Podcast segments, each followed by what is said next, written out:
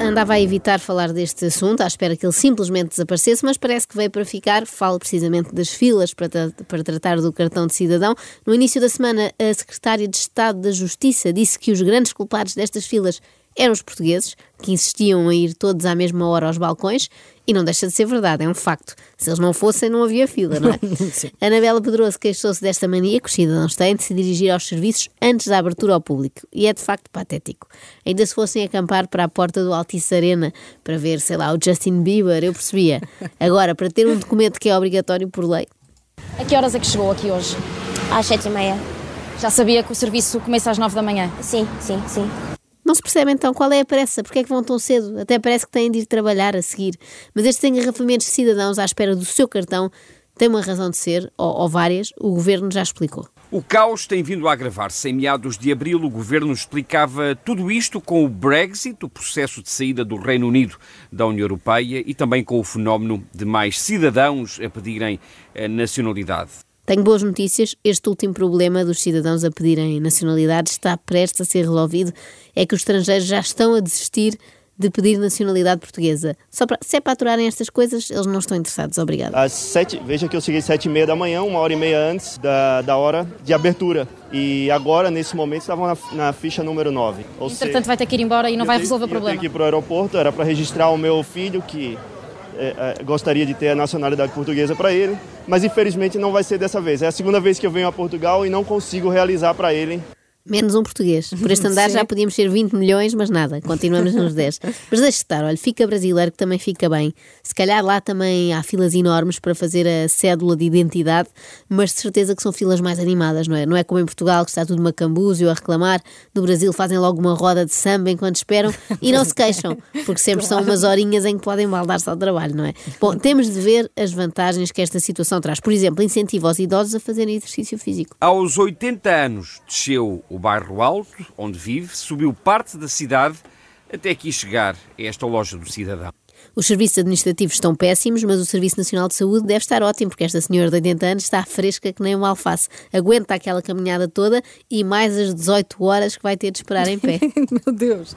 Saí de casa eram 6 e meia, cheguei aqui devia ser aí quase 7 horas. Por que é que veio tão cedo, sabendo que o serviço só abre às 9? Se não vier cedo, mais tarde, sabe? Quando vim tratarem, Cheguei aqui às 7 e saí daqui às 4 da tarde. Ah, e de certeza que fez bons amigos. Isto, no fundo, é uma medida do governo para combater a solidão na terceira idade. é bem visto. É bem visto. Temos que dar os parabéns. Eu ainda não apanhei este caos total na loja do cidadão. Da última vez que lá fui, havia só o caos parcial, que já é tradição. E já nessa altura acontecia isto. Uh, está aqui desde as 9 da manhã, à espera. Uh, que informação é que ouviu há pouco na sala de espera? Uh, que havia um problema na parte informática e pediram a colaboração, uh, a compreensão dos utentes. Ah, a compreensão. Se pedissem a colaboração ainda era melhor, não é? Em vez de perguntarem, há algum médico na sala? Perguntavam, há algum engenheiro informático na sala que possa resolver isto? Olha, deve ser a frase mais ouvida em repartições públicas por esse país fora, o sistema está em baixo. Já todos ouvimos isto, não é? Sim. É um pesadelo. Se para nós é irritante, imaginem para quem trabalha todo o dia com o sistema operativo Windows 83. Eu sou funcionária pública, um cartão que podemos fazer em 3, 4 minutos minutos, demoramos muitas vezes a fazer 15, 20, porque temos que re, reiniciar o processo 5, 6, 7 vezes, porque os computadores vão abaixo, o sistema vai abaixo. Eu acho até que devíamos ter distorcido a voz a esta senhora como se faz às vítimas, porque ela é de facto uma vítima. Quantas vezes não terá tido vontade de destruir o computador à mocada? Eu compreendo, olha, a minha solidariedade para esta senhora.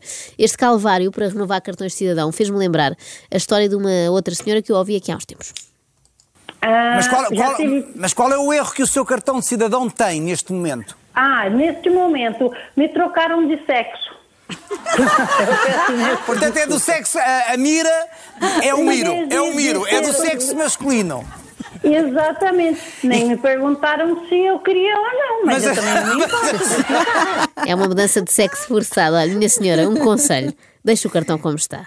Até porque ser homem, como sabemos, ainda vai tendo uma ou outra vantagem. Ser mulher não é assim tão bom como se diz. E só durante nove meses é que conseguimos ter prioridade na loja de cidadão. Portanto, o resto não compensa. Mas esta questão é grave, agora falando mais a sério, porque o documento de identificação é essencial para uma série de coisas do nosso dia a dia, nomeadamente para responder às questões da minha cantora favorita, que é a Rebeca. Onde é que tu moras? Onde é que tu és?